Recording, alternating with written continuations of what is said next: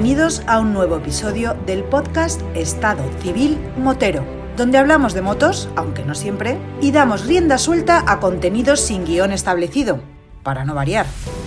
Así que ponte cómodo y disfruta de una hora de desvaríos.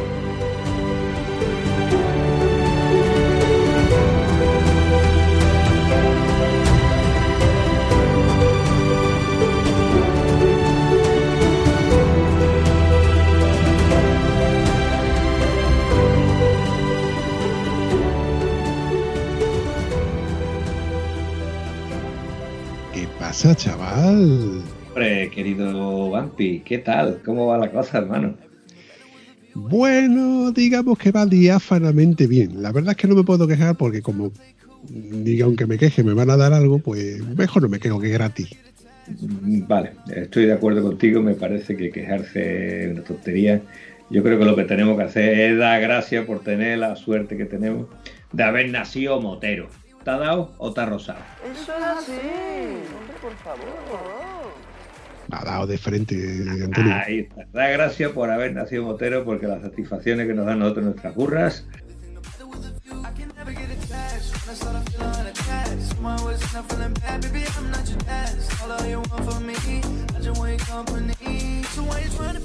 Me viene a la mente un episodio de mi amigo Manuel Ángel Calvo, piloto de motocross en aquella fecha, corríamos juntos, el tío era un máquina, y Quillo se llevó una temporada que rompía, pinchaba y se tenía que retirar pinchado, gripaba, se tenía que retirar, eh, se le rompió el manillar en una carrera, se le pinchó la otra rueda, siguió con la rueda pinchada y pinchó las dos ruedas, y decía, me cago en la más, tío, vaya tela, seis carreras, siete carreras y me he retirado en todas. Parece mentira, cua- cuanto más conozco a las mujeres, más me moto.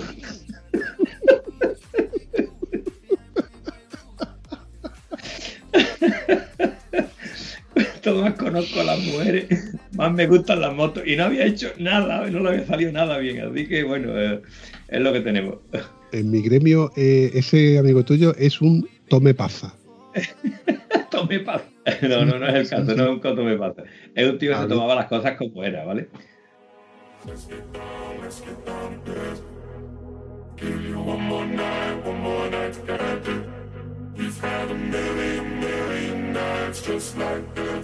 Había un compañero que, y yo, que tiene cojones, que tome pasa a mí, tío, que se me cae la, no sé qué, que, que he pinchado, que no sé qué, y al final le pusieron el tome paza.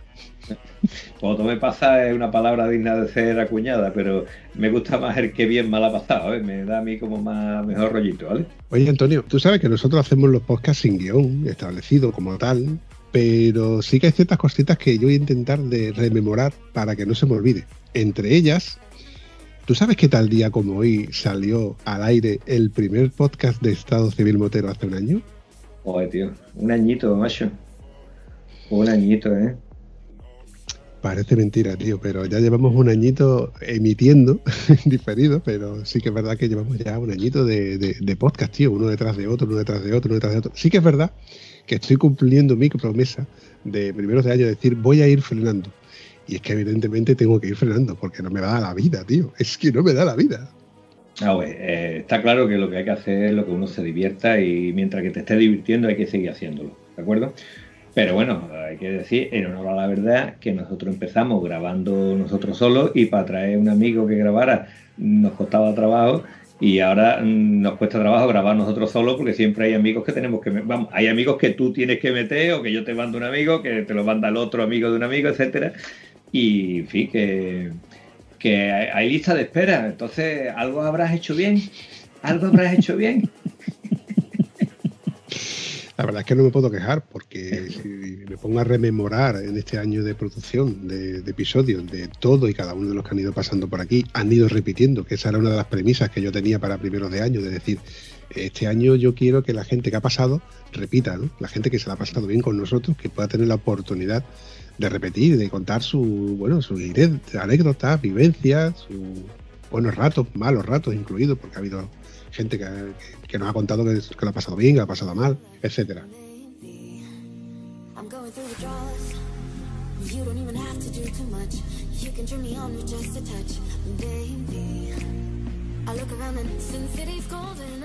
Pues aprovechando que ya llevamos un añito con esto del podcast y que nuestro buen amigo Josep nos eh, lanzó otra vez el reto de sacar esas camisetas que nunca llegaron a salir, Pues me empujó un poco la idea, digo, voy a volver a retomar aquella idea. Y claro, mm, estuve liado con el logo, pero el logo no, conseguía yo enfocarlo bien. Entonces le pedí ayuda a nuestro buen amigo Rafa del podcast de Si Rompe que Rompa. Y tengo que agradecerle tanto a él como a su señora, los cuales modificaron el, logo con la palabra podcast para así diferenciarlo de un logo normal y corriente y además cambiarle el formato para luego trasladarlo al, al tema de las camisetas. ¿Por qué?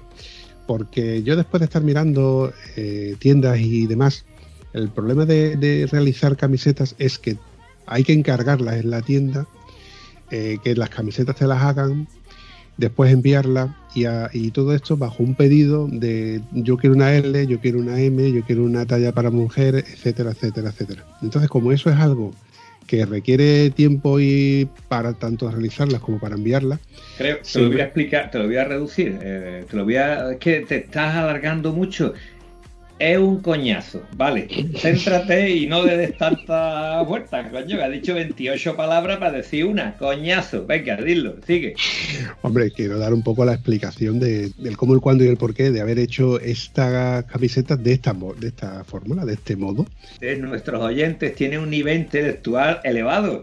Oh, muy listo, no te les vayas por las ramas, céntrate, que se pongan contentos. Después de pasar por el coñazo, ¿a qué conclusión has llegado? Te voy a explicar, te voy a explicar. He llegado a la conclusión, después de haber también escuchado ciertos podcasts donde sus camisetas las hacen a través de cierta empresa que se encarga de hacer las camisetas y además de enviarlas. Con lo cual, en este caso, yo no tengo que preocuparme de tener stock, de hacer las camisetas de colores, etcétera. Porque, claro, mi idea era hacer camisetas de un solo color, que son baratas, porque evidentemente nosotros como llevamos la etiqueta de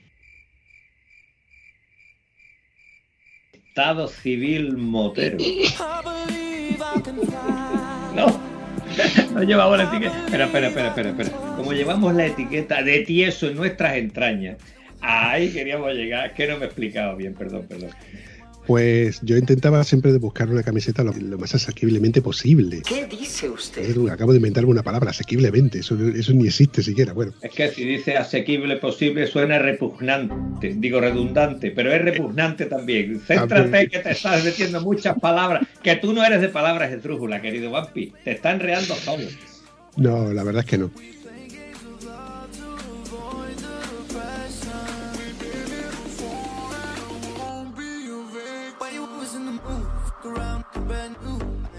Me pareció un poco caótico eh, pe- pedir 25 euros por una camiseta, de pedir 20 euros por una camiseta. Y después de indagar, y gracias también a, Josep, que estuvimos indagando en, su zona o en la mía, porque a lo mejor en sitios donde grandes urbes como por ejemplo Madrid, Barcelona, Valencia, hay al haber más demanda, hay mayor competencia y mejores precios.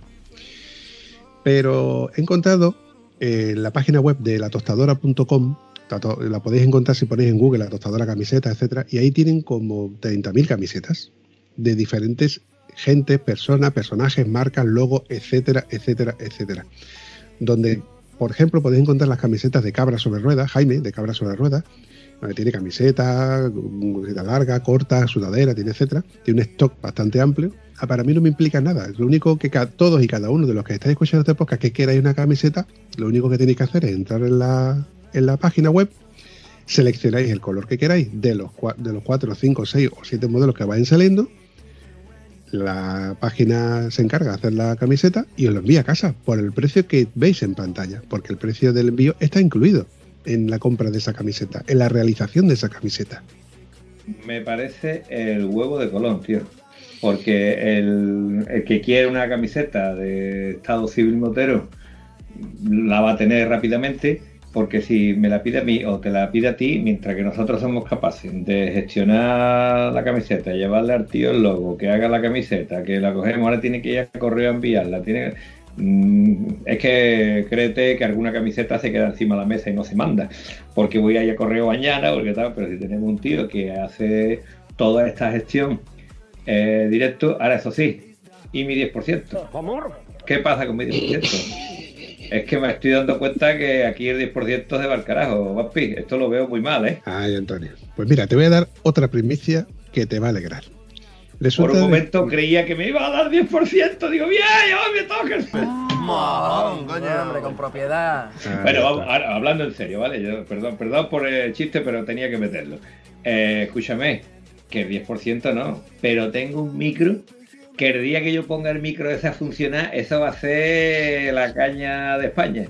¿Vale? Ya voy haciendo colección de micros, no sé si subastarlo, ¿vale? Podemos hacer una subasta de los micros de Estado Civil Motero. Eh, espera, espera, espera, espera. No te me adelantes, no te me adelantes, porque es que todavía no hemos llegado ahí.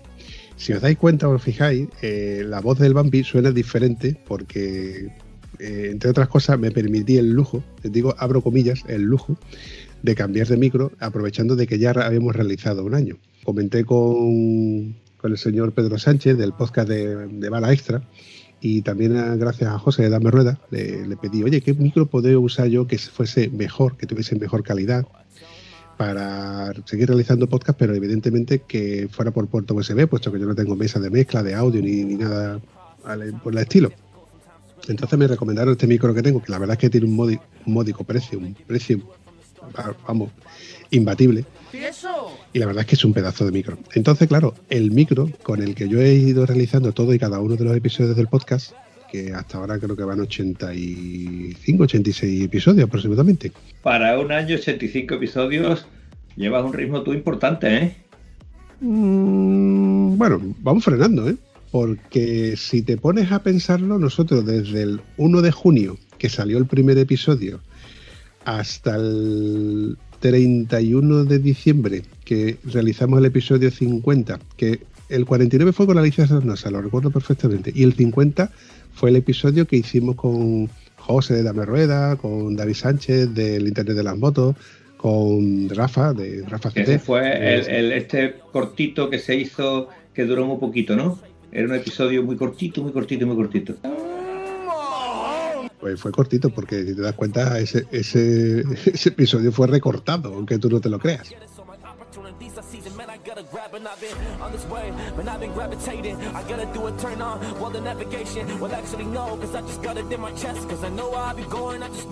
Hasta entonces, en seis meses, hubo 50 episodios. Sin embargo, en los siguientes seis meses, de- desde enero hasta ahora, que han pasado seis meses, solamente llevamos 38, 39 episodios, una cosa así. Así que sí que he frenado. Es, lógico, es perfectamente lógico que freno, no podemos llevar siempre la misma velocidad, pero eso también es lógico que esto va a proporcionar, a, proporcional, no, inversamente proporcional a los kilómetros de la moto.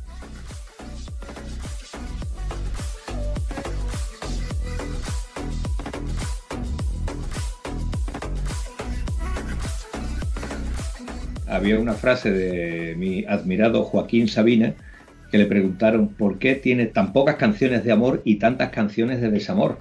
Y la respuesta es prácticamente la misma que nosotros. Cuando estoy enamorado hago otras cosas. ¿Vale?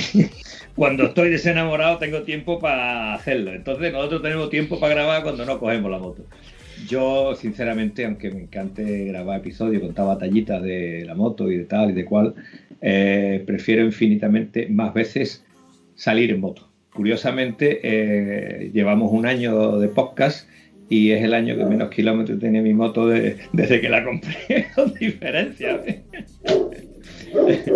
Claro, esa es una de las cosas que yo tengo también que sopesar, porque tiempo invertido en realizar podcast es tiempo que yo de mi tiempo libre no estoy montando en moto. Y como ahora el buen tiempo hay que aprovecharlo para poder salir en moto y poder de otro modo también crear contenido, entre otras cosas. Hablando de, de- salir en moto y crear contenido, te voy a recordar cierta anécdota. Cuando nosotros fuimos a, a, a de la Torre, que eso era, bueno, eso era, eso empezó siendo, vamos a ir a dar una vuelta porque quiero ir a comprarme un chaleco airbag, ¿te acuerdas? Correcto. Y oye, pues venga, pues, pues yo voy contigo. Oye, pero yo me voy a quedar allá a dormir. Bueno, no te preocupes, porque convenzo a José Lu y claro, José Lu se- hay- es fácil de convencerlo. Ese siempre de- le, le tocas las palmas y ya has convencido. Como dice la canción, ¿no? No me toques las palmas que me conozco. que me conozco. Me toque las palmas que me conozco. Así es. Y no solamente convenciste a José, Luis, sino que también convenciste a aquel tío que te, te, te- ¿cómo te, te insultó diciendo el hombre mayor, ¿no? Señor mayor, un señor mayor, no un chaval que se ha caído, no, un señor mayor. Mira, cagan tu puta madre, Luis Mi, tu puta madre. Un Todo esto con la saludo, costilla partida ahí tirado. un saludito, Luismi. Sí. Como al día siguiente yo me volvía, pero vosotros volvíais el mismo día, después de que nosotros estuvimos almorzando con Oscar, desde aquí le mandamos un saludito, y con el señor Vinaldi, que también se hizo presente. Vamos, rápidamente, en el momento que llegó allí a la tienda, casi que le meto un- una colleja, ¿no? Porque, no, bromas aparte, también pusimos verticalmente, le- lo, lo vimos con Guillermo Mariano, con el chiquitín, hijo de puta, qué grande es el cabrón, ¿eh? Es que lo ves de lejos y te parece un tío normal, ¿sabes? Y cuando estás al lado, bueno, pues, pero te digo una cosa, eh, no es grande, es un efecto óptico. Yo tengo Pues una foto con él, hombre, yo tengo una foto con él y estamos los dos a la misma altura, ¿vale? Yo estoy subido dos escalones más alto que él en una escalera y estamos a la misma altura, ¿vale? Bueno, pues eh, Oscar tiene una foto con un chiquitín de los que hicieron el viaje famoso a Marruecos y lleva la foto, eh, van los dos cogidos de la mano, a ver, el chiquitín mide menos de 1,60 y este que mide 2 metros, y tiene la foto justo al lado de una señal de colegio, que se ve la madre con el niño de la mano, y tiene la misma proporción la señal que Oscar con el otro amiguete, a. Yo de una cosa, un tío tan grande, un tío tan grande, mm, en ciertas cosas debe ser una ventaja, pero en otras debe de ser una desventaja. Entre otras, bueno, es que es que el tío es grande, que cuando yo hemos dicho en el podcast, no, yo mido un metro noventa, ¿no? Pero es que es grande en toda su envergadura. O sea, es que incluso la F800 no le queda No le, queda, relativamente- no le queda grande, le queda pequeña, ¿eh? chiquitita. Sí, Y sí, el sí. asiento que tiene mi Oscar, ¿qué es? El asiento de mi Oscar, ¿quién le roba la moto a Oscar? Nadie. Porque en la primera parada del semáforo te tienes que bajar directamente, ¿no? No es imposible circular con ese bicho. Te voy a decir una cosa ahora que Oscar, porque Oscar no escucha estas cosas. Mm, Si grande de centímetros, más grande es como persona, tío, de verdad. Esa es una suerte que tenemos de gen- tener gente tan buena. Es un tío Así- grande en el más amplio sentido de la palabra. Así es. Pues bueno, pues, al día siguiente, después de bueno, despedirme de mi familia y demás, pues vol- vol- volví por el mismo camino que he vuelto. No, no, porque le dije al GPS que como iba con tiempo, llévame por la carretera que más curvas tenga, que más cuestas tenga, etcétera. Y como yo soy de esas personas que tienen la brújula desactivada de origen, porque me pierdo hasta, vamos, en cualquier centro comercial pierdo el norte. Pues me llevó por, no sabré decirte exactamente qué, qué- qué paraje, de Coín, de Coín enlacé con la Sierra de, la- de las Nieves, con, luego enlacé con Grazalema, que a partir de Grazalema ya fue cuando empezó a llover, hasta Medina Sidonia y, y por ahí que fue ya cuando yo paré para, paré para almorzar. Pero retrocediendo, yo no conocía la Sierra de las Nieves. Y puedo... No me digas. no, no, no, no la conocía. Eso es pecado mortal, Vampi. Hostia, y tanto, tío. Y tanto, porque estoy seguro de que todas y cada una de las veces que vaya o vuelva a ver a esta familia que tengo allí en la Lorín, pasaré por la Sierra de las Nieves porque es que merece la pena tanto la ida como la vuelta, tanto por el firme, las vistas, las curvas, además de esas curvas lentas que no te permite meterle más de tercera, al menos si quieres ir disfrutando de la carretera. Ahora, si quieres ir arriesgando, tú allá. Pero yo, Vale. particularmente, me lo pasé pipa.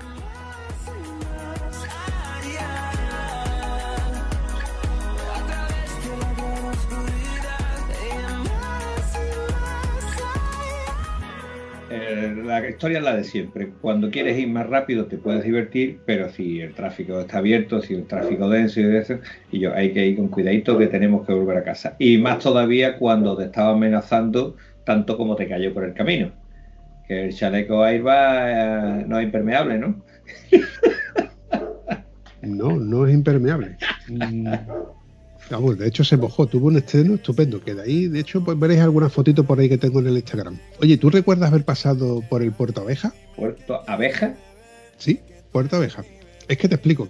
En la ruta que yo, que yo no había marcado, que directamente Garmin, tú le pones todos los parámetros estos de lo complicártelo más del, todo lo del mundo, ¿eh? que me metan en el infierno.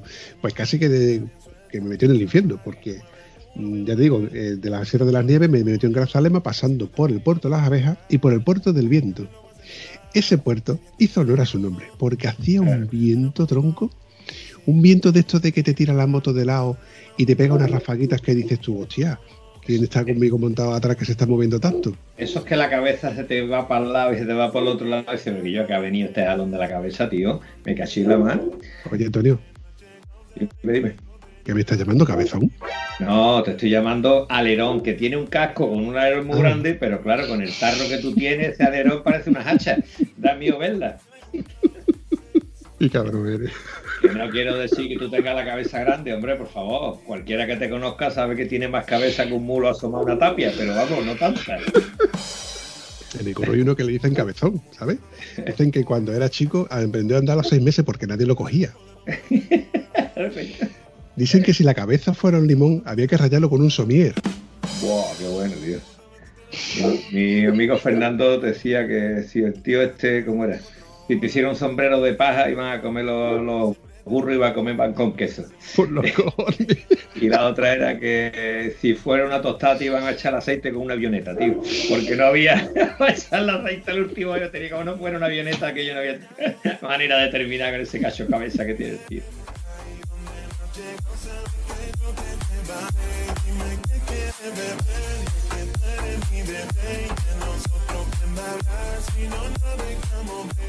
Después de pasar por el puerto de- del viento, empezó aquella lluvia tan graciosilla que luego se fue y digo, bueno, pues no será para tanto. Bueno, y luego, luego volvió y luego yo decía, pues yo me voy a meter en la Sierra de Grazalema.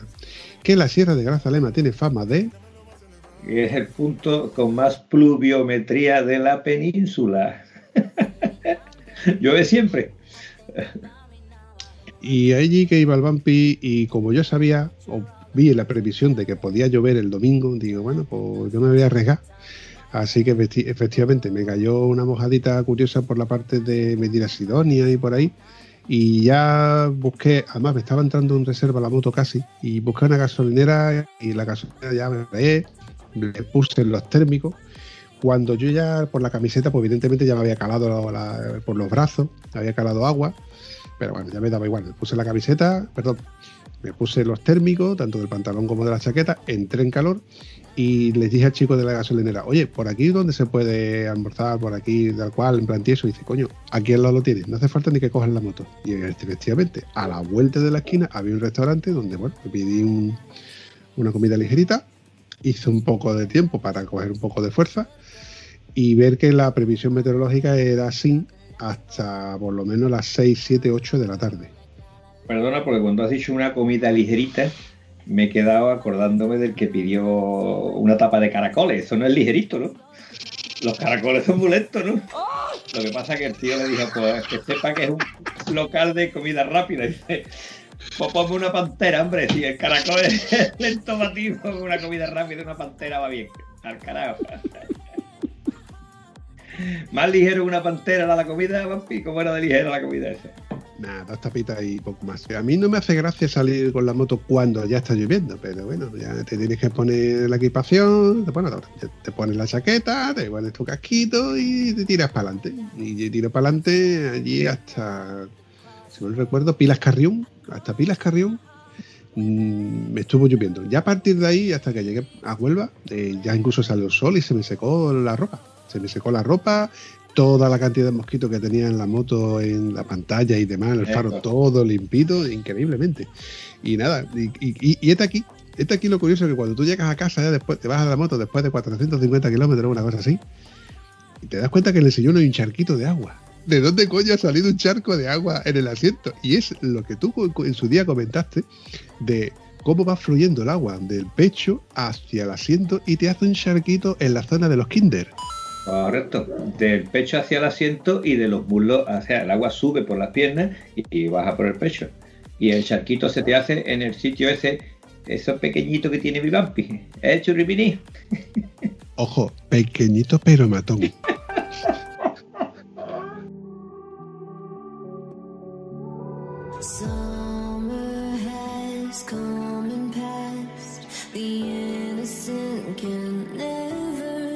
Bueno, pues como yo tenía ya mi chalequito recién estrenado ya con su mojada incluida y pude comprobar de que es una cosa que tiene un pequeño periodo de adaptación del aspecto de que, que no se te olvide que lo llevas puesto Y menos mal que ese cablecito que va en- enrollado, que te recuerda de que eso está enchufado.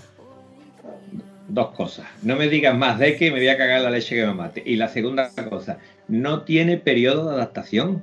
El chaleco Airbag no tiene periodo de adaptación. 26 pavos y otra botella y ya está. ¿Vale? Cuando te gastes los primeros 26 pavos, ya verás tú cómo te vas a con más cuidadito. Que yo me bajé meando y me dice, ¡flopa! Allá que te va el tío inflado por todos lados, como Don Pimpón más o menos, ¿sabes? Bueno, ahí lo lleva. Ya después de los 26 pavos, dice, oye, qué curioso que, que ya me bajo yo con más talento. Es así. Sí. Eh, oye, yo, el, el mío, el mío no es igual que el tuyo. Tú tienes el. ¿Qué marca es el tuyo? Eri- Eriter, Eriter, Heritage Turtle. eh, correcto. Una cosa así, una cosa así. Yo es que como el- eh, eh, si las heces no las pronuncio, imagínate hablando en inglés. Pues yo te digo eh, eh, el nombre del casco y de- del chaleco y parece que te has escupido en la oreja. Dice tú, no me escupa otra vez, me cago en tus muelas. Yo estaba deseando que lo dijera porque tú el inglés lo llevas fatal. Yo con el inglés eh, lo domina siempre y cuando sea pequeño, ¿vale? Si el tío es grande no domino nada. No, Si es Antonio, un inglés como Oscar, olvídate de dominar nada. Antonio, he dicho dominar el inglés, no la inglés. Patar la inglés domina cualquiera, las cosas como son. Si tú le metes la primera pata en la inglés, incluso a Oscar, ¿vale? La otra cosa es que te llegue el pie a esa altura. Tú le metes una hostia a Oscar y ya te digo yo a ti que no tienes mundo para correr. Oscar hay que tratarlo con cariño porque es buena persona. Punto pelota. Las cosas como son. Bueno, volviendo al tema de- del, del chaleco airbag. Como tú tenías el, el, el Heritage Turtle, eh, eh, José también se había comprado el mismo. Yo estuve indagando. Y, y Gonzalo. Ah, es verdad, y Gonzalo, Gonzalo. Gonzalo, José Luis y yo compramos el mismo casco porque nos hicieron un pedazo de oferta nuestro querido amigo. ¿Cómo se llama nuestro amigo? Alejandro Garrido. Ahí está, que tú le hablas muy mal a Alejandro y Alejandro hay que hablarle bien, tío. Tú dices, señor Alejandro, don Alejandro, qué guapo viene usted hoy, ¿vale? Qué fuerte está usted, don Alejandro.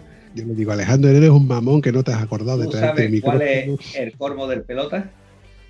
A ver, El colmo del pelota oh, qué buena hembra para mi jefe, oh, qué buena hembra.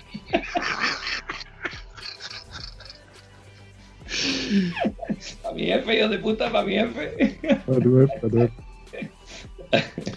Bueno, pues como yo no quería comprarme un chaleco exactamente igual que el tuyo, pues busqué el de la competencia. Y la verdad es que no es que no quisiera comprar uno igual que el tuyo. Lo que pasa es que a mí no me convencía aquello de tener que quitarle la espaldera al chaleco airbag. Aunque el tuyo sí que es verdad que protege más zona lumbar y más zona del coxis, pero este al no necesitar el- el- la espaldera te permite poder usarlo con cualquiera de las chaquetas sin tener que quitarle la espaldera a la chaqueta. Yo me fui al de la competencia, que es el, el Hit Air. Hit Air. ¿Qué dice usted? Eh, hay tres modelos, un amarillo fluorescente, que a mí no me hace ni gracia porque ya bastante tengo ya con la ropa del trabajo, que es amarillo también fluorescente. Otro que es el negro, que es el que yo tengo, que es el más ergonómico, la versión tieso, y de tieso ya te digo a ti que no tiene nada. Y otro que es exactamente igual, pero con múltiples puntitos de alta visibilidad que cuando le da la, la luz, pues hace lo mismo, el mismo efecto que la, charle- la ropa reflectante de, por ejemplo, la Guardia Civil, que se ve a- a distancia. Es una pasada. Pero, Antonio, mecánicamente hablando, los dos chalecos son iguales, tienen el mismo sistema mecánico para, para dispararse. Mecánicamente hablando, es el mismo chaleco el que se ha comprado mi Rafalito de Tieso Express por 200 y poco de euros. ¿De acuerdo? 220 euros con su botella puesta, porque es la misma botella que lleva el chaleco mío el chaleco tuyo. Eh, lo que varía completamente es la cordura del chaleco. Y lo que sí me gusta de tu chaleco es que para el verano que se nos aproxima, me parece que es acertado. ¿Vale? En cuanto a protección, yo compré mi chaleco porque es el que más protección ofrece. ¿Vale? El chaleco este es el que más protección ofrece porque te coge cosis y cuello. Eh, es como si llevaras un collar impuesto cuando te saltas y la verdad que la protección de pecho, costillitas, eh, que por la costillita fue lo que salió lo de comprar chaleco, va bastante bien. No obstante, eh, yo cuando vi tu chaleco me gustó precisamente por eso, por el que no tengas que quitarle eh, las espalderas a, la- a las chaquetas que tiene. Tiene su ventaja, tiene su inconveniente, porque una vez que quitas la espaldera, puedes poner un puesto de espaldera, igual ganas dinero, ¿vale? una rifa de espaldera también se puede hacer.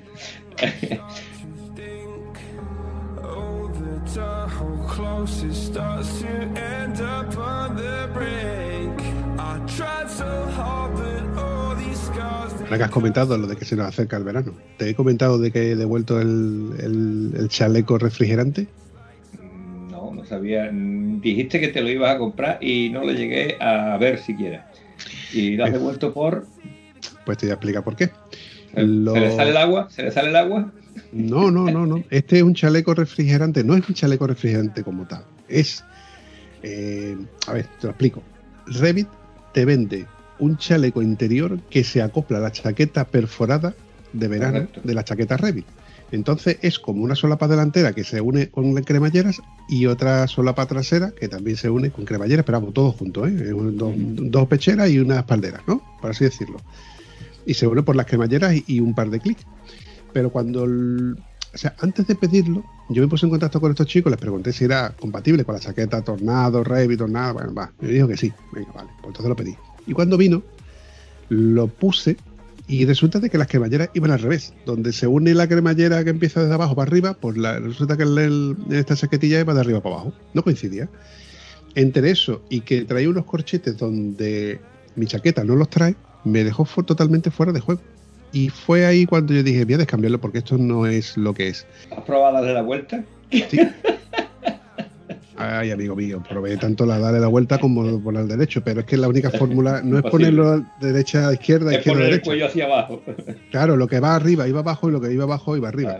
Entonces yo ya me di cuenta de que eso no era compatible con mi, con mi chaqueta. Aunque hubiese sido compatible, la parte de los corchetes no coincidía. Entonces, precisamente donde tú tienes la etiqueta de tu camiseta, ahí debería de haber un corchete y no lo traía. Y los corchetes que iban abajo, mm, que sí traía esa chaquetilla interior, no lo traía mi chaqueta Revit. La cremallera casi que hubiera dado un poco igual, porque en un momento dado lo llevas a una empresa de estas que te hacen la costura o, a, una costurera y te, y te arregla el, apaño.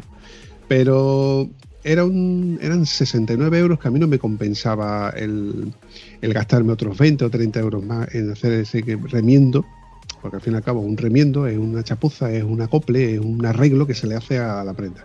Así que digo, bueno, lo voy a descambiar porque estoy dentro del plazo y lo descambié. No sin antes hacerles un vídeo, mandárselo por correo y decirles el porqué. Así que lo he devuelto y al cabo de bueno, dos semanas pues me han respondido y me han devuelto el dinero. Muy bien. Está bien esto. Pero te digo una cosa, Alpinestar tiene un chalequito que va de lujo. Ahora eso sí, te tienes que despedir del, del doble. ¿Vale? Del doble. Ya, pero también estuve ya hablando con Sergio Naranjo y Sergio Naranjo también me dijo, oye, es que esta- esas chaquetas, esos interiores, esas chaquetas refrigerantes, solo son funcionales siempre y cuando tenga una chaqueta pues, bien perforada, bien, Claro, vamos, de rejilla, como es la mía, que es el caso. Claro. Pero también hablé con otro compañero que me dijo que el pequeño inconveniente que tienen esos, esos chalecos refrigerantes es que cuando baja a baja velocidad, que tu cuerpo empieza a sudorar mucho, pasas bastante calor. Y cuando entras por, en círculos, cuando entras en núcleos urbanos y vas a baja, o vas a baja velo- velocidad por alguna razón, tu cuerpo sudora más. Entonces, cuando vas a una velocidad de ruta, pues entonces eh, sí es efectivo ese chaleco refrigerante. Entonces, que se me quitaron un poco las ganas porque nosotros aquí sí que hace demasiada calor. Y por otro lado, bueno, si siempre tenemos la opción B, que es la opción tieso, que es la de con la botita de agua que siempre llevamos encima, tirándola por encima. Vale, yo te estoy escuchando, ¿vale? Y es como mi amigo hablando de un amigo como tú, que tiene un gatito, y porque mi gato hace esto, porque mi gato hace lo otro, porque hace no sé qué. Tú lo que quieres es un perro, tío. Tú lo que quieres es un perro, y tú me estás hablando del chaleco, que si no me pasa aquí, que si me pasa allí, pues te va en el coche y ya está, ha morido. Que tú, ¿tú qué quieres? ¿Una moto viviendo en, en Huelva y no tener calor?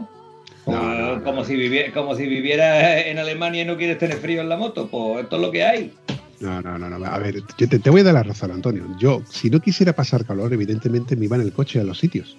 Pero yo lo que quiero es disfrutar de la moto. Disfrutar de la moto, Antonio. No pasar un mal rato. Que tú y yo sabemos que la moto, cuando se pasa calor, es peligroso. Te voy a decir una cosa, peligroso. Eh, casualmente estaba escuchando podcast antiguo por aquello de que llevamos un año grabando podcast. y en el número 8 te pones a decir que salir en moto en verano es peligroso. y trabajar una zanja ocho horas con el sol harto no es peligroso. ¿eh? Y trabajar en el campo no es peligroso, que me le dijo el pobrecito del niño, ojo, pa, ¿qué sé? Y le contestó el padre, por todo lo que sabe te la he enseñado yo. Sigue cavando ahí, hijo de puta, sigue cavando, ¿vale? Eso sí que es peligroso, Connie. ¿Qué me está contando? ¿Que es peligroso salir en moto y hace calor? Pues te paran un bar y te ven un refresquito. Te para el otro, te echa agua por encima. Te va a los sitios donde haya charquito o te va a la playa y te baña. Honey, I'm a perfect ten. Whoa, honey, I'm a perfect ten. Whoa. Esto ya un poquito más en serio. Cuando se trata de salir en moto, en verano, a mí me gusta salir a la sierra. Pero tengo amigos eh, moterillos endebles, ¿vale? Que es una forma cariñosa de llamar a estos peluzos, que son todos unos peluzos, que salen con la moto y se van a la playa. Vamos a ver, chaval, ¿cómo te vas a la playa que está todo el mundo en la playa? Tú no quieres salir en la moto, es lo mismo que te he dicho, tú lo que quieres es un perro. ¿Qué me está hablando del gato otra vez? Que mi perro, mi gato, mi gato, tú lo que quieres es un perro. Entonces, tú quieres salir con la moto, pero ahora me voy a la playa para estar fresquito. Y yo, pues ve a la manifestación en el coche y te deja de gaitas. ¿Qué opina usted al respecto, señor? Que deja de, deja de pegarle golpecitos al mueble que le estás pegando golpecitos. Que cada vez que hace. Eh, Yo sé que no te Cuando cuenta, lleva- pero- sí, sí, sí, correcto. Pues nada, después del estreno del chaleco Airbag, pues yo me quedé con ganas de seguir estrenándolo y de volver a salir y buscar cualquier excusa para salir en moto. Y resulta de que yo había quedado ese fin de semana para pasar el sábado y el domingo en, en Cádiz.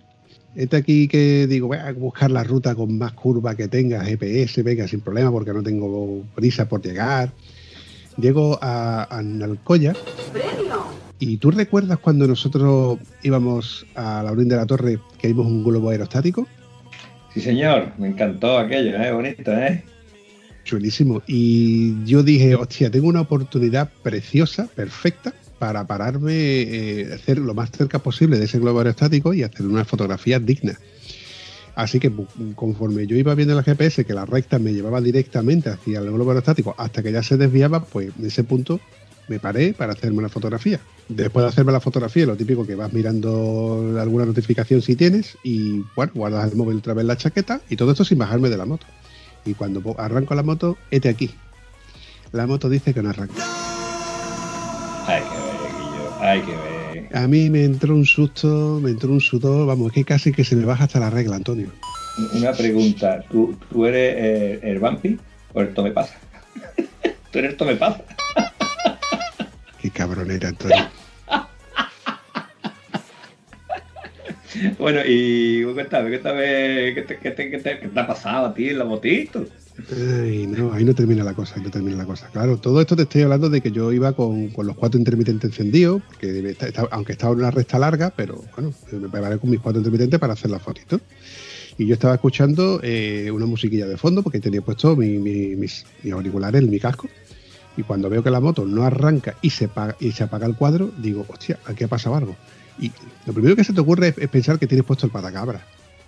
Pero digo, no, el patacabra no puede ser a esto que pongo el patacabra, me bajo de la moto y uy, el chaleco ahí, que lo tengo puesto. Menos mal que no tiramos de la cuenta. Uy, uy. Otros 26 pavos. Me acordé de Antonio rápidamente. Lo suelto del chaleco airbag, pongo el contacto, hago el reseteo y, y pues se me vuelve a apagar toda la pantalla y no arranca la moto. Uf, ahí es cuando ya te quitas el casco, haces un reseteo mental y dices tú, ¿qué pasa aquí? ¿Qué es lo que pasa aquí? Apago los cuatro intermitentes e intento volver a arrancar la moto y no arranca. Ya entonces cuando digo esto es como si la batería se hubiera se te quedado en corto, porque es que no hace ni un mínimo movimiento de intentar arrancar la batería.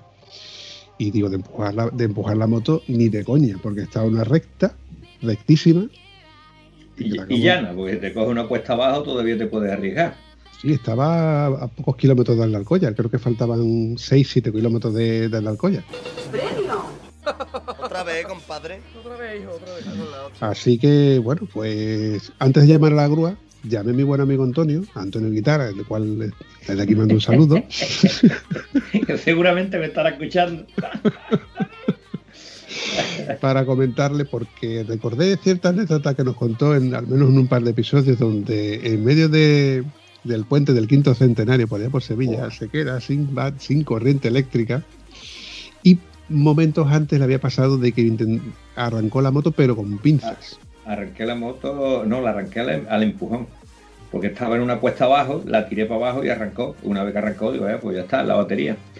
Y no era la batería. Y me parece a mí que a ti, que lo que yo te he enseñado lo vas tú cumpliendo a rajatabla, ¿no? Podría suponer de que este era uno de los males endémicos de la moto.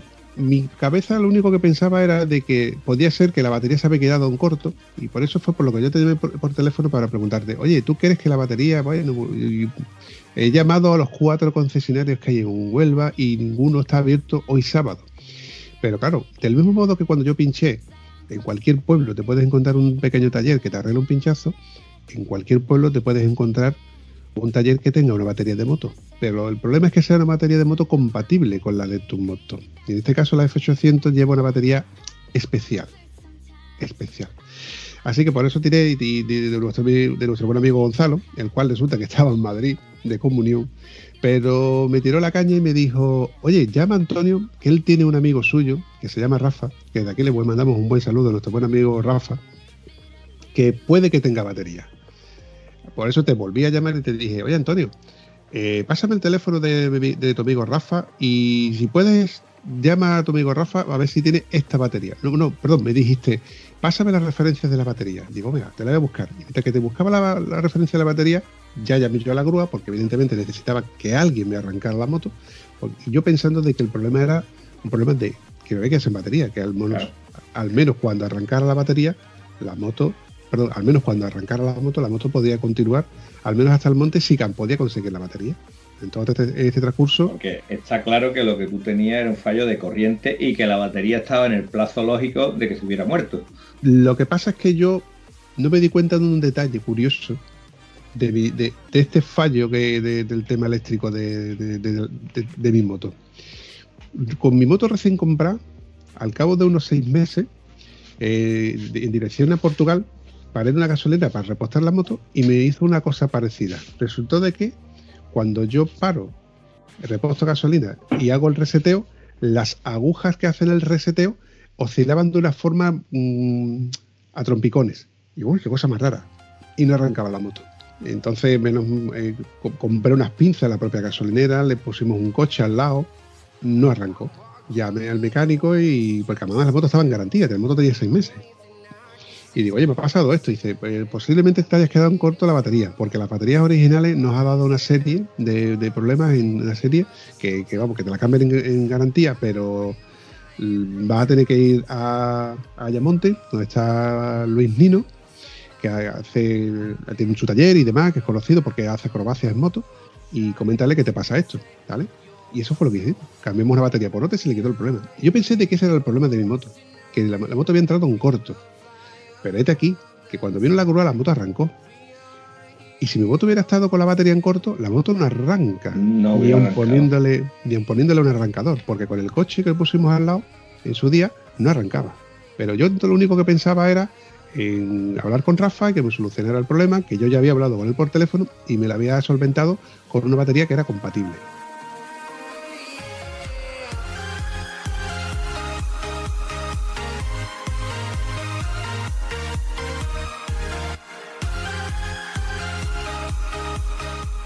Bueno, pues ya, de- desde casi en Alcoya hasta el monte, hablando un poco con Rafa y que voy para allá, que cuando llegue, pues bueno, hacemos el cambio, venga, ah, eh, sin problema.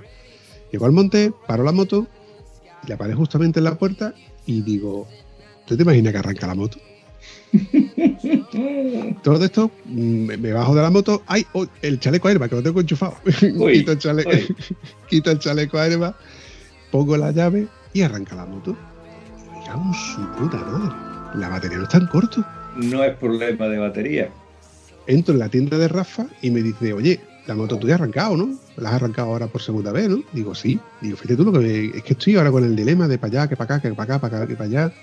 Me dice, mira, yo te doy la facilidad de que como tú eres amigo de Antonio Guitar y yo considero a Antonio Guitar como si fuera un hermano, te doy la opción de que te puedes llevar la batería y si necesitas ponérsela a la moto, pues nada más que tienes que colgar los depósitos de, ácido, cargar, que automáticamente se carga la batería, la montas, me pagas la cantidad que vale la batería y tan sin, sin problema. ¿Que no necesitas montar la batería y no te ha dado ningún problema?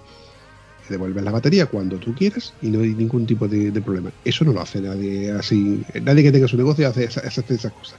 Y yo la verdad es que por eso te digo, Por eso hay que tener amigos, Vampi, por eso hay que tener amigos en todos lados, huevo. Y por eso hago mención de, de este gesto tan amable que tuvo este hombre con- conmigo. Evidentemente gracias a ti, Antonio. Pero, pero vamos a ver, ¿quién es el chaval ese? ¿Quién hizo eso contigo? Bueno, como acabo de comentar, nuestro amigo, nuestro buen amigo Rafa. Rafa de Radecar. Rafa es que es así, ¿vale? Pero a mí me sorprendió gratamente que fuera así porque yo a Rafa cuando me dijo, cuando tú empezaste a hablar de toda esta historia, yo a Rafa solamente le había dicho que si había, si tenía esta batería, no había dicho más nada. Y ya cuando tú llegaste eh, ya te hizo todo, toda esta cuestión. O sea que si yo le digo que yo, es que el vampi es muy bueno, pues lo puedo entender. Pero yo no le había dicho a la clase de pájaro que era el vampi. Y sin embargo, mira cómo se portó. Si te hubiera conocido, otro gallo te cantara, ya te lo digo también. Bueno, pues cuando Rafa se ofreció a, casi regalarme la batería sin, sin coste ninguno o devolvérsela cuando no me hiciera falta, porque no- si no me hubiese hecho falta, yo le, le propuse, digo, oye, pero no, no me cuadra, porque si la moto ha venido, es que a lo mejor ha ido cargando, porque la moto ha arrancado. Espérate, voy a probarla otra vez. Y ya te, te- te estoy hablando de que estuvimos 10, 15 o 20 minutos hablando y la moto arrancó por quinta o sexta vez. Y digo, tío, es que esta moto tiene. Es que esto es muy raro. La batería ha hecho aquí algo raro. Digo, es que además yo tengo un arrancador de batería de 800 amperios pico, entre 400, 400 garantizado y 800 amperios pico, que lo tengo para el coche.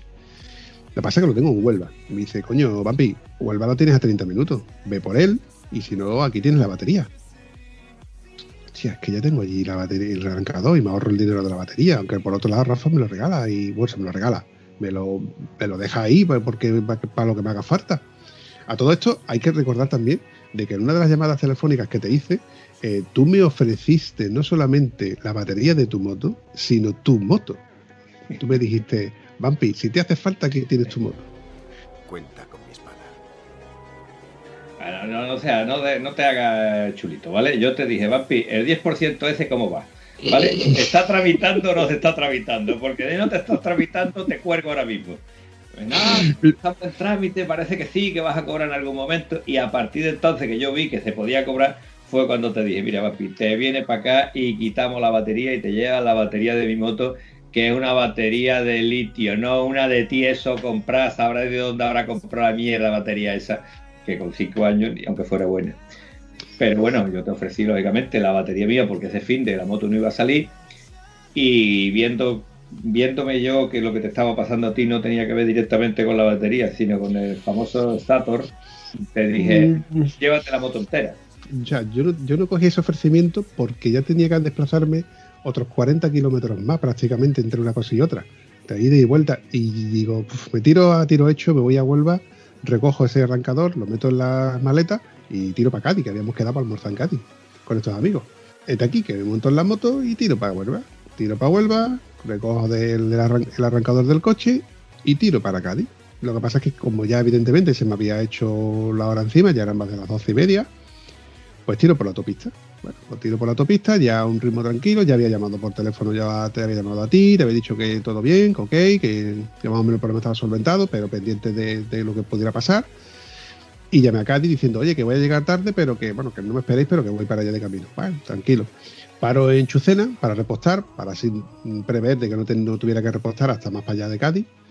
Y digo, "Uf, a que la moto no arranca, pero este aquí que arrancó. Digo, bueno, entonces la moto está cargando la batería porque me ha dado tiempo a repostar, a pagar en la cola, volver a montarme la moto, a planificar la ruta, en el GPS y tirar para adelante.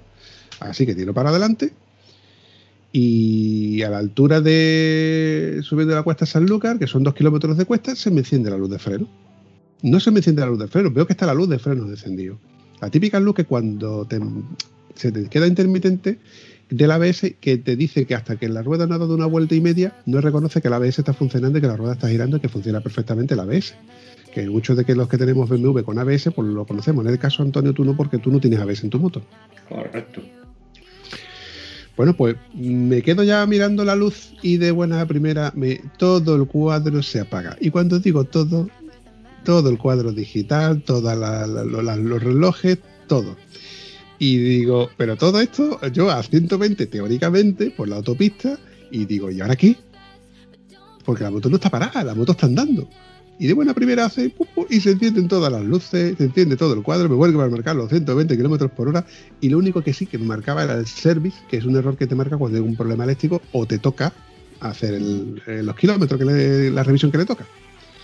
Así que me salí en la primera que pude, que fue la de Borbujos, y ahí podéis escuchar este audio. Bueno, chavales, pues ya es oficial. Me he quedado tirado. Ahí está la rubia que se ha quedado sin corriente. Venía por la autopista y de buena primera se, me- se apagó todo el cuadro. Y una cosa rara que, ha pasado ahí. Me parece a mí que, me- se me ha ido el, el alternador al asunto. Hace una cosa rara, pero le doy el botón y no hace nada. A esperar a la grúa. Y como veis, pues, bueno, pues tuve que llamar a la grúa, no sin antes haber llamado a Antonio para decirle, Antonio, al final esto va a ser el estatus porque es que me he quedado sin ningún tipo de corriente eléctrica. Pero lo curioso es que la moto estaba arrancada. La moto, yo paré con la moto arrancada en un polígono, perfectamente señalizado, además, de- como ya como ya había pasado por la primera grúa, pues lo- yo lo que quería es que estuviera localizable. Eh, me paré y la moto la paré yo con la llave. Pero la paré yo con la llave porque al ver que no tenía corriente, no tenía pito, no tenía luces, no tenía intermitente, no tenía nada, mi... rápidamente se me encendió la bombilla y pensé, si dejo la moto más tiempo arrancada, al relentí, parada en el caballete, y resulta de que necesita refrigerarse y no le puede saltar el electroventilador, me puede hacer un gripaje en toda regla. Así que la paré y digo, a ver si da la casualidad de que suena la campana y la hago un seteo y la moto vuelve a arrancar.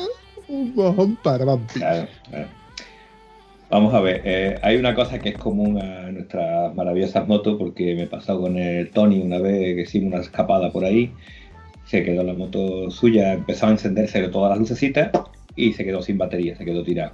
En esa ocasión tuvimos la suerte que era la batería, ¿vale? Pero en Normandía tuvimos una batallita muy bonita con mi querido José Lu, que la moto empezó a encenderle toda clase de lucecitas y creíamos que era la batería. Entonces nos parábamos, como teníamos más motos con la misma batería, hacía, y, yo llevaba las pinzas, hacíamos el cambio de batería de una moto a otra, enganchábamos las pinzas, arrancaban las mo- motos y pues dale para adelante. Todos estos cambios de batería era eh, cerca de Normandía eh, lloviendo, ¿vale? Pero cuando la moto sigue andando y se vuelve a quedar sin batería, dijimos, eh, la moto de José, la Venture 1200, dijimos, esto no es la batería, esto es otra cosa que se te ha ido. Se te ha ido el alternador, se te ha ido el regulador, se te ha ido el estator. Pero consultando con un mecánico amigo nuestro, dijo, esa moto es una 1200 y lo que se le ha ido es la correa. La correa que va del alternador a, a la batería, que es la que le da, lógicamente, le manda cor- corriente para que vaya cargando. Entonces, en los dos casos es falta de corriente. Uno es porque la batería se ha marchado y el otro es porque la, la correa del alternador se ha ido. Pero la cuestión está en que la sintomatología es lucecitas que se encienden, lucecitas que se apagan.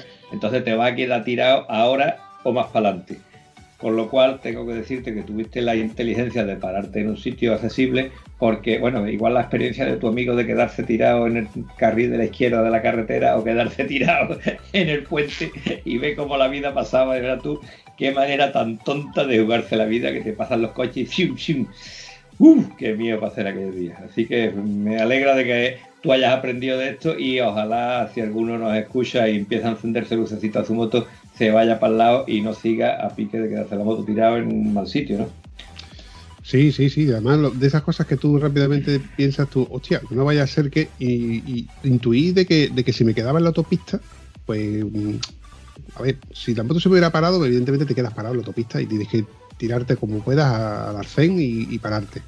Pero yo intenté, digo, testé rápidamente mi mente y dije, la moto sigue andando, la moto puede seguir andando y voy a salirme en donde pueda y automáticamente en el momento que me pude salir me paré y, a ver qué, puedo ver en la moto. Pero evidentemente no soy mecánico, tampoco podía ver físicamente lo que tenía.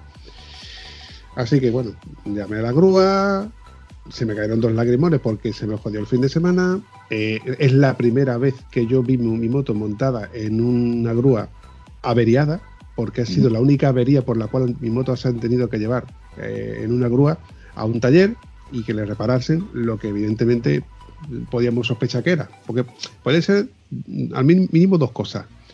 Eh, el alternador, el regulador o incluso, como decía el mecánico, dice, puede que llegue que sea incluso un cable que tengas ahí cortado. Digo, "Ah, un cable cortado, no, mi moto no, no he, no he trasteado yo por ahí como para que sea eso y aparte tú eres el mecánico que siempre ha estado toqueteando.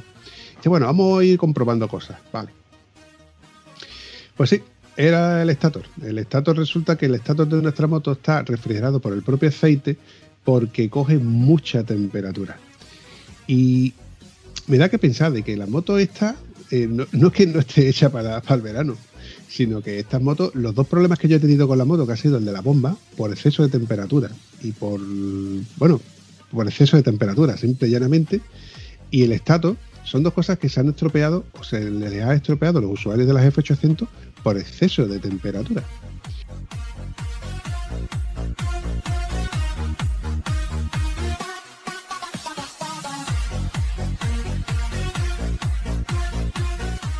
Mi mecánico resulta de que tiene un contacto en Sevilla que rebobina los bobinados. Ya lo esto lo ha hecho varias veces y me consta de que tiene garant- garantía como tal. El precio mm, rondaba entre 100 y 150 euros. Bueno, me pareció un poco... No sabía exactamente cuánto podía costar el el- un bobinado nuevo, ¿no? Pero sí que sé que, eran caros. Es caro si no lo comparas con el servicio oficial. ¿Eh? ¿Cuánto vale un Stator oficial? Te explico, porque después de esto yo estaba indagando a través de precisamente del grupo de, de Ruina GS que tenemos donde- que, regenta nuestro buen amigo Oscar y encontré una página donde está todo el despiece de nuestra moto con los precios. Y el Stator original son 600 y pico de euros más IVA, más el envío, más el montaje. Y si mal no recuerdo por el foro, estaba entre mil y mil y pico de euros un Stator nuevo original. Eh, vamos, el Stator nuevo original está en los 600 y pico, más IVA, más esto, más lo otro. Y al final, cuando tú pasas por caja de las horas de trabajo que tiene montar ese y todo eso, se, se, se te va una pasta importante. Yo siempre recomiendo irnos a desguace. Pero si el rebobinado que te hace tu amigo lo hacen con un cable, digamos que ligeramente superior, igual aguanta, se calienta menos y no se quema. Me gustaría creerlo. El hecho es que este hombre se dedica a esto, a rebobinar bobinados y te garantiza de que lo, lo mejora, mejor que el original. Como de por hecho de que este hombre tiene una dilatada experiencia y ya lo ha hecho varias veces en modelos como el, el de mi moto, pues digo, tira para adelante. Entre otras cosas porque el precio es bastante más asequible. Estaba entre 100 y 150 euros y evidentemente mm, casi que prefiero gastarme esos 100, 150 euros a comprar uno de segunda mano en desguace que no sabemos cuánto tiempo tiene. En mi caso, por ejemplo, ha durado 99.000 kilómetros. En el tuyo, por ejemplo, ¿cuánto se te fundió, Antonio? El primero me duró unos setenta y tantos, ochenta mil kilómetros. Y el segundo Stator me duró unos 100 mil kilómetros aproximadamente. Entonces, casi que prefería uno nuevo, que en este caso no es nuevo, sino que es reparado, que es Ujú. rebobinado. Y bueno, le di- comenté al mecánico, digo, oye, mira, no me corre prisa la moto, pero bueno, ahí la tienes, que sepas que no puedo, bueno, que no, me- no, no tengo cómo moverme ahora los fines de semana y, y demás. Y él lo que me comentó es, yo soy el primer interesado en largar motos de aquí. Yo no quiero motos de aquí y menos los fines de semana, porque los fines de semana cierro el taller y mm, no, no quiero tener responsabilidades ni tener motos aquí. Así que esto fue un sábado, domingo sin moto. El lunes no se la llevó el- la grúa para allá. Mira, hablando de la grúa, te, te voy a comentar una cosita muy curiosa. La primera grúa a la que llamé en la Alcoya, eh, la llamé sobre las ocho y media de la mañana y apareció a las 11 de la mañana casi. El tío era un gallego que no sabía dónde estaba, no, no sabía dónde estaba yo y yo había llamado al seguro y el seguro le había mandado la ubicación. Yo veía por la ubicación de la aplicación dónde estaba él y yo veía que cada vez estaba más lejos mía Joder, macho. hasta que el tío me llama por segunda vez y me dice, oye, por favor, mándame la ubicación. Digo, ahora mismo te mando la ubicación, no te preocupes. Y esto que yo, por WhatsApp, le mandé la ubicación y ya fue cuando me recogió. Pero la segunda grúa, como también estábamos dentro del núcleo urbano de Sevilla, en cuestión de 12 minutos ya estaba la grúa allí. Llegó la grúa antes que el taxi. Y el taxi fue montar la moto en, la grúa y automáticamente llegó el taxi. O sea, que fue una cosa súper rápida. Pero a la vuelta tuvimos este pequeño inconveniente de que, es verdad que el chico, me dijo, mira, la moto para Huelva el lunes a lo mejor no te la podemos llevar porque tenemos que buscar infraestructura, porque estamos con un vehículo menos, etcétera. Yo llamé el lunes a la grúa y le dije, oye, como no os he mandado la ubicación de dónde es el taller donde está, os voy a mandar el número de teléfono del mecánico para que os pongáis de acuerdo sobre el horario y dónde está el taller para que la llevéis. Vale.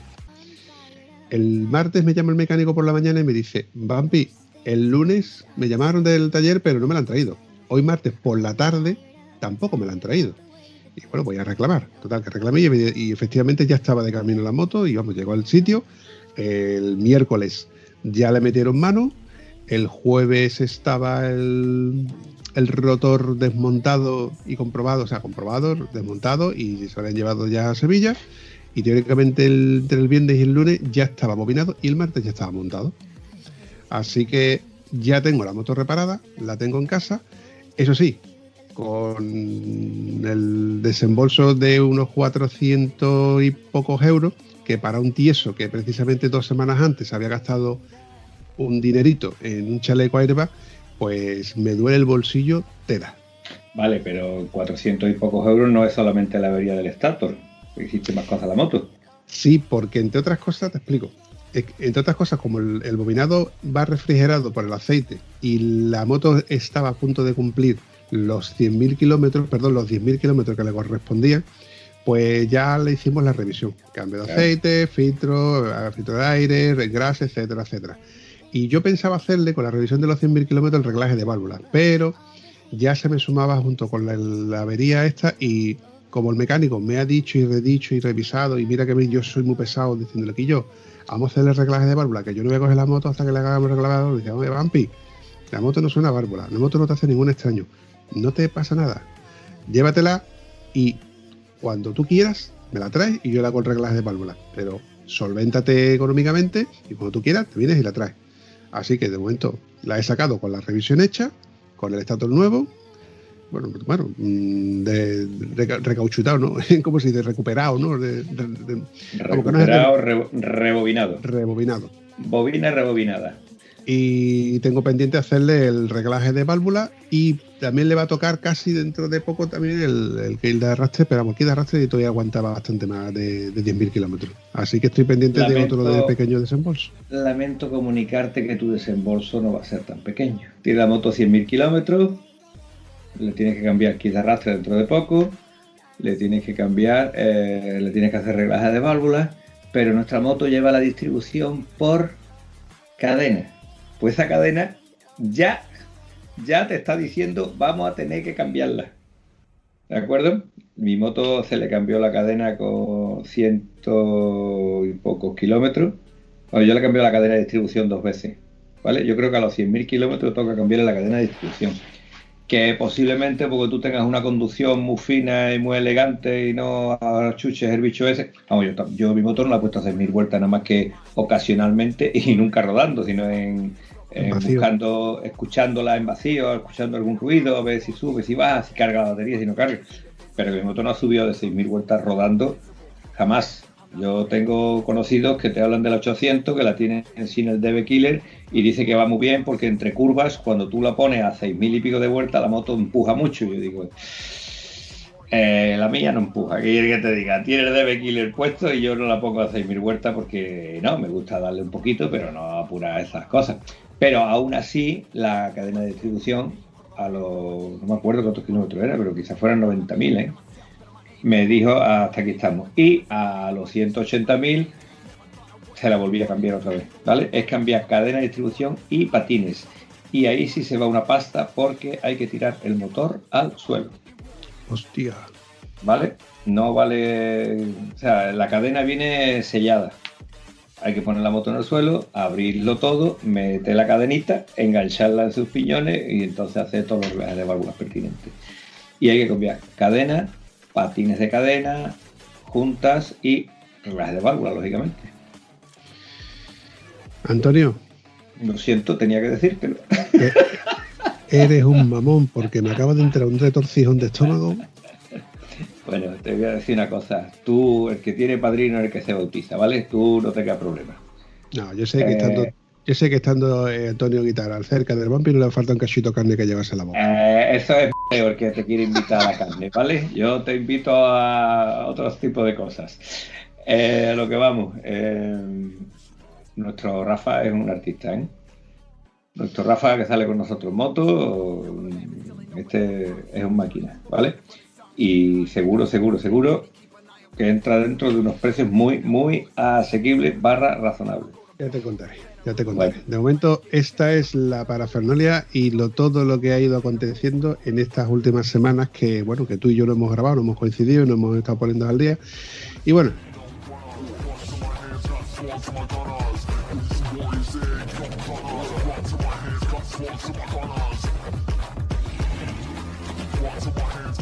corriendo un estúpido velo y finalizando este episodio, ¿qué te parece si le damos un repasito a las redes sociales? Eh, espérate porque quiero contarte una cosa, porque este podcast eh, ha sido un poco tome pasa, ¿vale? Entonces, como no quiero que sea un tote pasa, te quiero contar que también a mí me pasan cosas, ¿vale? Oh, cuéntame, Sí, cuéntame. claro, pues mira, yo he tenido la desdicha de, de que mi hermana me cuenta que quiere irse a, a Casalla de la Sierra, que va a ir con unos amigos, que hay una cata de vinos y tal y cual. Digo, sí, pues pilla un hotel para tu hermano. Entonces no tenía más remedio que irme a Cazalla de la Sierra, que como su nombre dice está en la Sierra de Sevilla, y me he ido con mi amor haciendo una ruta turística, parándome a tomarme una cervecita con gamba donde hiciera falta, a pararnos a tomar un refresquito donde hiciera falta, pararnos a comer ya en Cazalla, quedarnos en un hotel fantástico con piscina y al día siguiente hacer una ruta de, vuelta que vamos a ver, tú sabes que si tú estás en Cazalla y te tienes que ir a matar las cañas, tienes que ir al pantano de Aracena a hacerle una visita al pantano, ¿vale? A la cantina del pantano. Entonces, bueno, para que veas tú que no eres el único tome pasa, a mí también me pasan cosas que, por cierto, eh, tú sabes que mi moto con mi mujer detrás se conduce maravillosamente. Después de mi mujer, te explico, mi mujer dice, es que tengo agujeta, no va a tener agujeta, coño, si vas conduciendo tú, yo voy nada más con el acelerador abierto, ella es la que mete la moto en la curva para un lado y para otro. La verdad que me he pasado un fin de semana de moto, entrecomillado, porque con la parienta no es un fin de semana de moto de amigos, pero que yo, qué bien mal ha pasado este fin de semana, aunque seas un tome pasa, ¿vale? Ahora vamos a las redes sociales si tú quieres. Había, había una cosa que se me olvidó comentar, porque en el grupo de Telegram eh, yo estaba diciendo, oye, ¿no os dais cuenta, no echéis de menos al, al, al cansino de Antonio? Y es porque Antonio estaba en Catalonia. Y no, eso lo estuve hablando yo con, con Oscar precisamente. Como estuviste en Cataluña con tu... ¿Y cómo era? Es que, es que to- todo me pasa, tío, todo me pasa a mí. He tenido la mala suerte, ¿vale? Uy, mala suerte tengo. Pero te voy a limpiar la, la baba para seguir hablando de la mala suerte que tengo. Que no he tenido más remedio que ir a Catalonia porque el hijo de mi mujer, es decir, la mujer de mi hijastro, ha tenido un niño y claro, teníamos que ir a ver al pequeño. Se llama Mark, lo más bonito que te puede imaginar. Ahora más bonito cuando me he porque cuando nació era muy chico, te lo puedes imaginar, ¿no? Entonces lo que tienen los niños es que cuando nacen salen muy chiquititos, ya después van poco a poco y se van agrandando.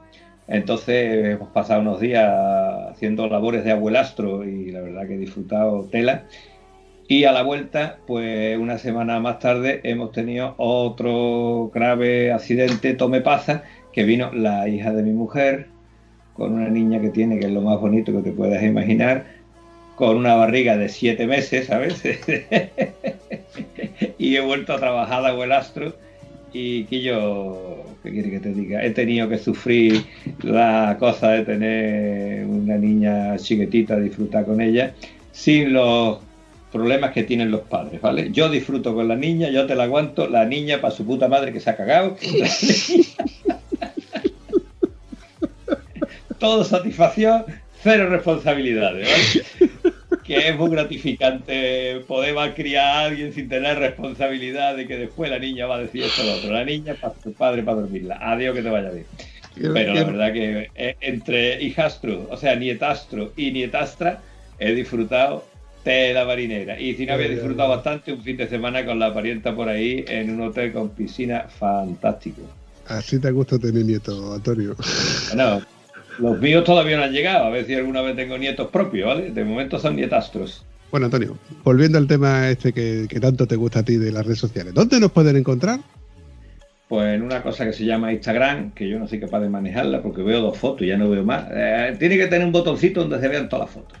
Pero bueno, en Instagram estamos, en Telegram, ¿vale? Que ahí sí me muevo yo un poquito por Telegram. Y en el famoso YouTube, que está al alcance de cualquiera, incluso un cateto como yo, un cateto informático como yo, es capaz de darle al YouTube y aparecer, ¿sabes? Antonio, no tenemos YouTube. ¿Cómo que no tenemos YouTube? ¿Y por qué, veo, por qué sale en YouTube la, la foto de Estado Civil Motero? En YouTube, no es, Estado Civil Motero no tiene YouTube. Vamos a ver, que yo, pues yo, yo te veo en el YouTube Estado Civil Motero. A ver, yo- A ver si va a dejado- resultar, a ver si va a resultar que el único que te contesta las cosas de Estado Civil Motero en YouTube soy yo. Espérate, me has dejado fuera de juego, que eche el vistazo. Espérate, esto, esto no va a que hay que ver, no, esto sí va a salir porque cuando la caga tú tienes que salir, no va a salir solo cuando la cago yo. Pero no, no, que Estado Civil Motero no tiene YouTube. Oscar Estado Civil Motero, claro. Es que tiene una explicación muy sencilla. Y acabo de caer yo en la cuenta. Es que el podcast de Estado Civil Motero no es que esté en YouTube, sino que uno de nuestros colaboradores que ha pasado por el podcast de Estado Civil Motero eh, me pidió permiso y subió el podcast completo a YouTube.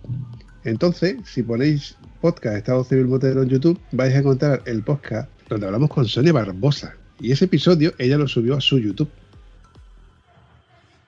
O sea, que lo tenemos pero no lo tenemos. Exactamente, yo recuerdo, vamos, seguro, seguro, seguro, pero recuerdo perfectamente, dentro de mis facultades, que yo YouTube no lo he pisado y de momento no lo vamos a pisar porque nosotros no creamos contenido audiovisual. Bueno, sí, en cierto modo, audio en podcast y visual en Instagram y Facebook, Antonio, Facebook, el Facebook. Vale, vale, ¿sabes qué ha pasado? Que me ha liado, padre, me ha liado, tío. Me ha liado con el FACI y con el YouTube. Para mí me ha sonado lo mismo. Hay que ver lo que, que sabemos de informática de lo, que- lo que somos, ¿eh? O te voy a decir una cosa, como te pasa esto cuando vas con la moto, que confunda un pueblo con otro, igual llega a otro sitio. Yo, Antonio, me conformo con, que no confundas churras con merinas.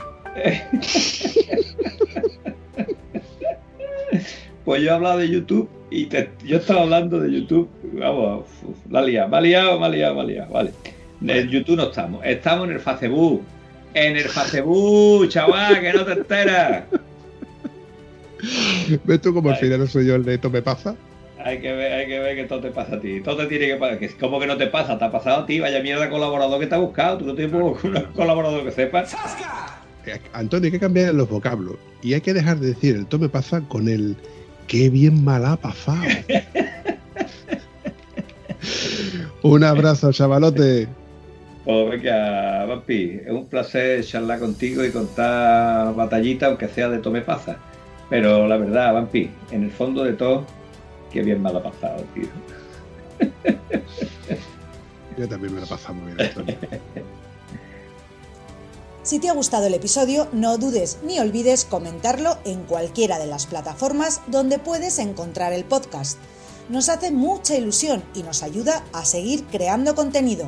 Bueno, a mí no, que soy una voz, al Bumpy.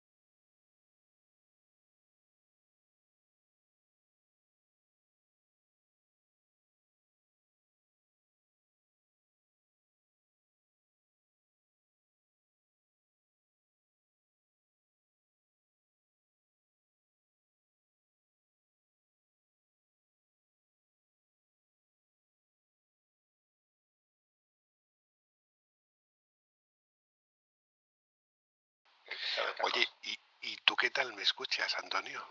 Oh, tienes una me voz Me tienes que estar escuchando. Oh, y melo maravilloso. odiosa. Más odiosa que Melo. Me tienes que estar escuchando maravillosamente bien, con una voz tan sensual que soy capaz de, de ligar un mojón. Es unos sitios muy raros, tío.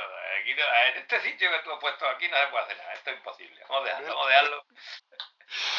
Qué bueno. ¿Qué le pasa al perro, que no, eso te iba a decir, que mi perro normalmente está tranquilo. Habrá algún gato por ahí está tío inspirado. No te preocupes. Bueno, Las, co- las cosas del podcast, que no como lo hacemos Ah, en versión amateur. y aparte a mí me dice, escucha, está el podcast, escucha el caballito por ahí, pues tiene su cosa y tiene su aquí. No, pero es raro, es raro que, que- que tu perro normalmente, porque yo no, he escuchado a tu perro ladrar nunca. Santo, santo varón. A mí lo que pasa es que me gusta cuando ladra. Aparte de que está mayor, no sale, entonces mientras que está ladrando, y yo, vaya tela, te estoy mirando y vaya cuerpo escombro que tiene, tío. No podemos hacerlo, no podemos grabar esto sin imágenes, tío. Es que verte posando, de verdad, Guillo, que me estoy acordando que no me he merendado y menos mal, porque me hubieras levantado. Es fatiguita. fatiguilla, tío. Yo no me ves más fuerte, digo, tiene que estar mejor porque ya me da asco nada más. Antes daba fatiguilla, ¿sabes? Ahora da asquito solo. Vale, vale, vale. ¿Tú te imaginas si yo hubiera ido al gimnasio el cuerpecito que tendría? No tendría un cuerpo escombro. Sencillamente no tendría un cuerpo escombro. Amigos, pa' esto. Eh, por cierto, eh, en el. ¿Cómo se dice? Instra- Instagram, Instagram no, en el otro. En el, tú esas palabras que yo domino tanto. Facebook, Facebook. Facebook no, en el Estado Civil Motero, en el Telegram. grupo de Telegram, la palabra mágica. En el grupo de Telegram puso un colega que a qué me parecía el vídeo que había colgado nuestro admirado Silvestre, que ha colgado un vídeo de entreno explicando tal y cual, no sé qué. Está chulo, tío, está bien, coño, está bien. Ahora hay que adaptarlo a cada persona, ¿vale?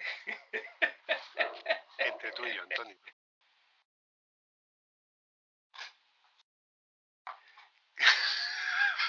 me tengo que reír, tío. Porque por un momento se me ha olvidado, y menos mal que tengo aquí todavía la- los papelitos encima. La etiqueta del... Sí. Escucha la competencia y... Cariño, ya estoy en casa. Eso se lo dirás a todas, ¿no? que tenemos un gato fuera que está diciendo y mi perro cada vez que el gato dice miau dice como que miau Guau, guau, guau, guau, guau. y ahí es donde está la trifulca Bueno, hoy tenemos gato, hoy tenemos perro, ¿eh? no pasa nada. Eh. Bueno, te sigo enlazando.